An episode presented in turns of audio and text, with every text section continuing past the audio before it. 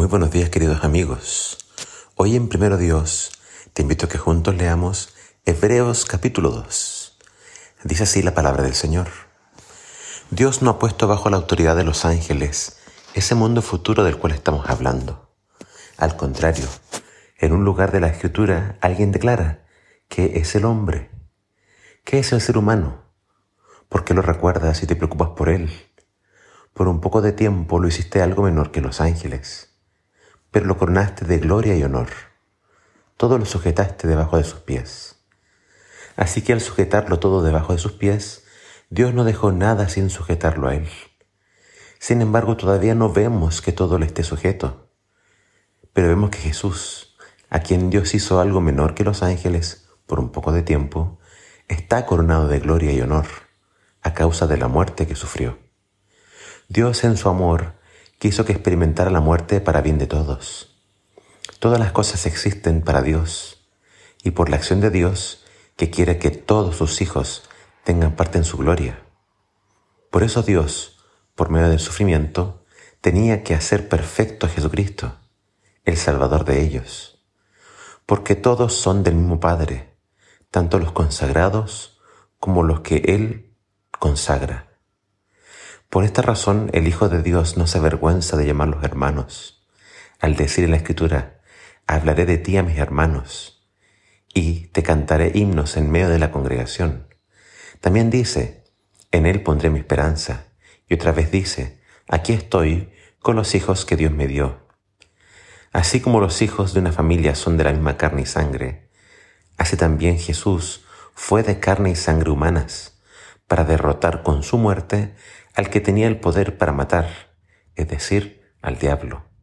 De esta manera ha dado libertad a todos los que por medio, por miedo a la muerte, viven como esclavos durante toda la vida. Pues ciertamente no vino para ayudar a los ángeles, sino a los descendientes de Abraham. Y para eso tenía que hacerse igual en todo a sus hermanos, para llegar a ser sumo sacerdote, fiel y compasivo en su servicio a Dios y para obtener el perdón de los pecados de los hombres por medio del sacrificio. Y como él mismo sufrió y fue puesto a prueba, ahora puede ayudar a los que también son puestos a prueba. Este capítulo comienza con una advertencia muy importante. El escritor dice, prestemos atención al mensaje, no sea que nos desviemos. Cuando miramos la historia del pueblo de Dios, y nuestra propia historia, nos damos cuenta de que es muy fácil perder el rumbo. No se cambia de rumbo abruptamente, sino que a poco. Poco a poco te empiezas a deslizar y sin darte cuenta terminas en un lugar muy lejano, lejos de tu destino original.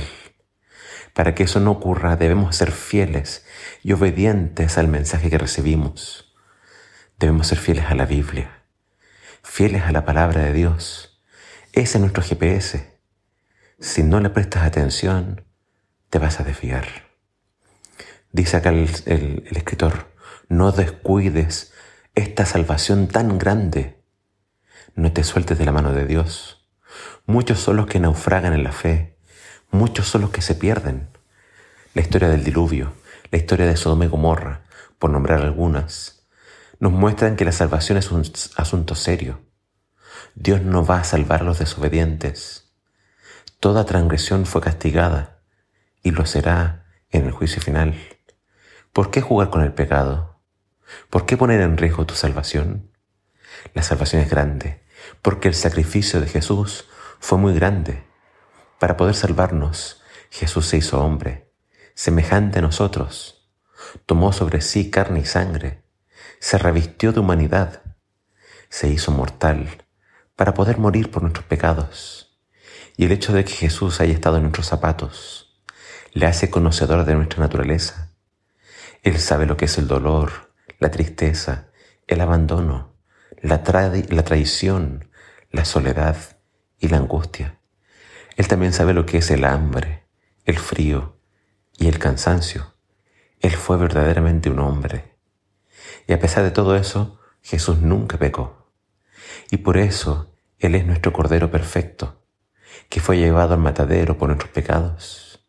Jesús no solamente es el Cordero, Él también es el sacerdote, que se presenta delante de Dios por ti y por mí. Él es el que intercede por nosotros.